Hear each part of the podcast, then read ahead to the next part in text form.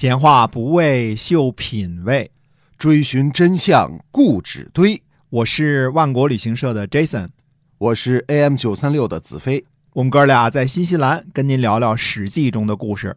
各位听友，大家好，欢迎收听《史记》中的故事，是由新西兰万国旅行社的 Jason 为您讲的。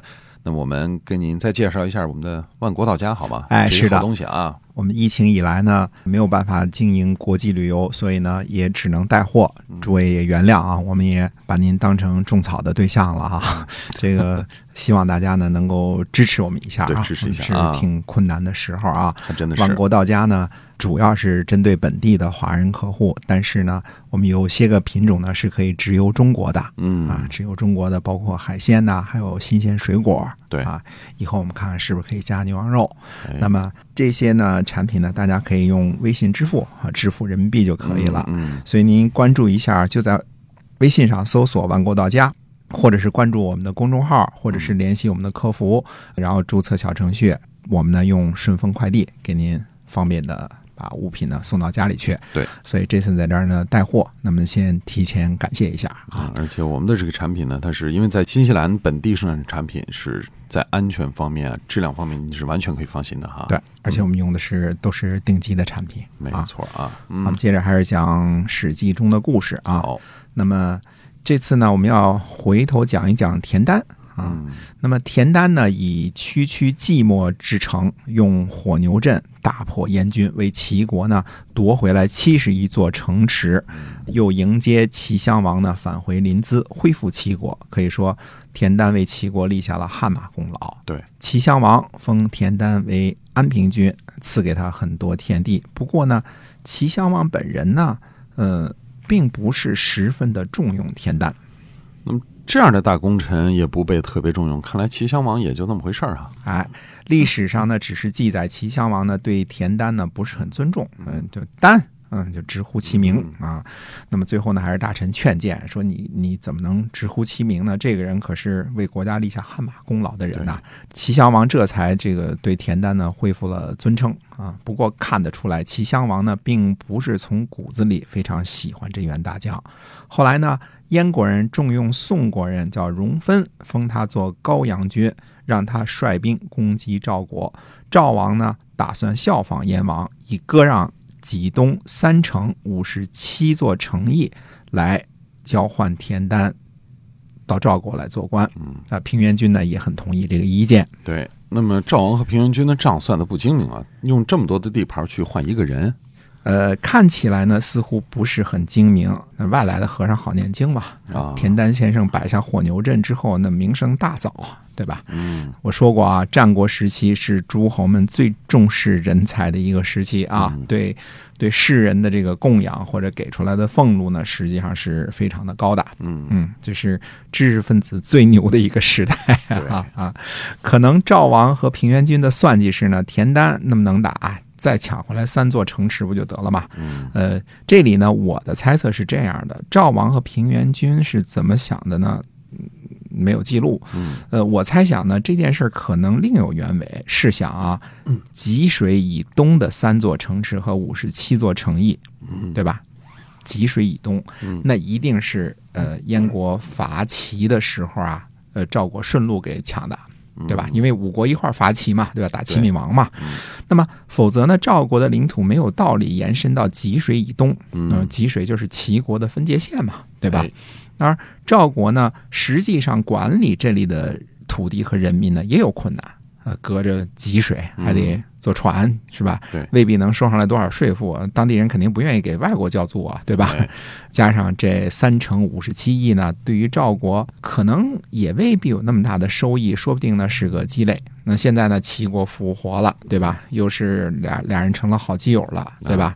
呃，秦国攻击赵国的时候，齐国还来救援一下。嗯，上次我们说了，要要个人质，就去救援一下，对吧？哎，说不定齐国早就派人来请求过了，把侵占土地归还我们吧，对吧？这是常理的猜测啊。对，历史上没有记录啊。嗯嗯嗯。不过这个猜测倒是是有有道理的，毕竟。吉水以东的诚意，如果怎么样也得还的话，那样交换一员大将还是可以的。哎，我猜想是这样的。嗯，可是这件事呢，有人反对，反对的人就是马副军赵奢啊。赵奢认为呢，说这种行径啊，可以比作负军杀将，就跟打了败仗差不多。嗯他说呢，赵国并不是没有名将。他拿自己做例子啊，他说他自己呢曾经在燕国担任官职，熟知燕国的地理和形势，自己领兵比田丹更加合适。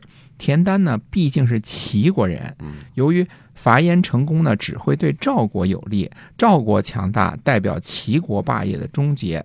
作为齐国人的田丹是不会做这样愚蠢的事儿的，啊，那么赵王和平原君听赵奢的话了吗？应该是没有。啊。第二年呢，田丹就来赵国做官了，嗯。啊，估计是交换成功了，嗯、三城五十七亿。哎啊，邑是比较小的城啊对，大的城池修建的非常宏伟的城池叫城啊，小的叫邑啊。嗯，因此呢，这才有了所谓的赵奢和田丹论兵这么一回事儿。哎，这是怎么回事啊？田丹说呀，说我并不是说将军的兵法不好，嗯，只是说呢，将军使用的军队众多，使用很多人呢，就没有人耕作了，粮食就供应不上了，啊、这是自破的方法。我田丹不会这样做的。我田丹听说呀，帝王使用的兵力也不过三万人而已，天下就都服从了。呃，将军动辄呢用兵十万、二十万，这就是我田丹不服的地方。啊，所以田丹指责赵奢每次用兵使用的人数太多，而他不这样。人家田丹不是五千人、五千人、一千牛就把这事儿办了吗？啊，对呀、人家寂寞打出来的嘛，对吧？啊，因为你想，古代帝王就是兵就是三千嘛，那天子就是三军嘛，对一军差不多一万人嘛，对吧？就想当初这个齐桓公称霸的时候也是三万人嘛，对吧？嗯那么赵奢呢就回答说：“说看来啊，您不只是不懂兵法，而且还不了解现在的形势。”啊，他说吴国的利剑、干将、摩耶啊，砍牛、砍马、砍青铜都可以，嗯，可是砍柱子就会断为三截儿。这个剑其实是用来刺的，不是用来砍的，不能当斧子用啊。啊，而砍石头呢，就会断为一百节儿了，碎片儿了。嗯今天呢，带着三万人，就像拿干将磨爷砍柱子差不多。古代的时候呢，分为万国，城虽大不过三百丈，人再多不过三千家儿，有三万人，当然可以横行天下了。而如今呢，万国并为战国七雄，能够调动数十万的兵力，旷日持久。呃，打几年仗啊，就像您那齐国一样，就失败了，啊，就灭亡了。对，齐国呢以二十万的士兵攻击楚国，五年才结束；赵国以二十万人攻击中山国，也是五年。如今齐国和韩国相互围攻，谁敢说三万人就可以搞定啊？啊，这赵奢分析的有道理啊，此一时彼一时也哈。对嗯，赵奢说呢，现在千丈之城，万家之邑相望。相望到处都是啊，可见当时战国时期啊，特别是到了战国中晚期，这个城池的规模和邑的规模呢都非常的大了嗯啊。你大家算一算啊，如果是七口之家，一个万家之邑是多少啊？对，这个七万人，七万人，嗯不小了啊。嗯那么赵奢说呢，说拿着三万人去围困千丈之城，你能围得住吗？嗯、算算啊，这个缺口一个不留都给围起来，你三万人根本就不够啊。说这点人马啊，连野战都不够用，怎么可能围城呢？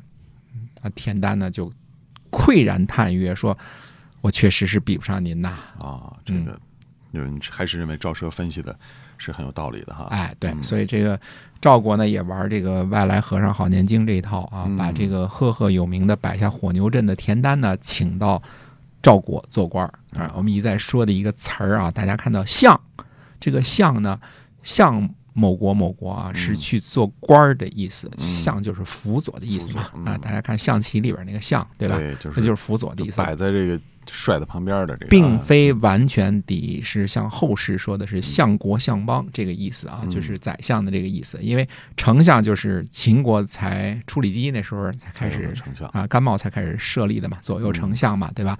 呃，那么真正丞相这个定下来呢，还是汉以后的事儿了，嗯，就是开府议事啊，呃，有很多的权利啊，所谓的相权，这都是之后的事儿了。所以在战国时期，大家看战《战国策》里边说相相相某国相某国，呃，不要以为呢这就是做宰相的意思。嗯，他就是去做官啊。哎，总之呢，我们看赵奢的这个论点，显然比田丹呢还是高一截儿的。嗯呃，看来田丹同学虽然摆下火牛阵了，但是毕竟不是科班出身啊，在这个兵法上面哈、论不过这个赵奢。赵奢，嗯嗯，是的。好，那我们今天啊，《史记》中的故事先跟大家就讲到这儿了。记得关注我们的万国到家，然后呢，有非常多的好的产品介绍给您。好，感谢您的收听，是由新西兰万国旅行社 Jason 为您讲的。我们下期节目再会。再会。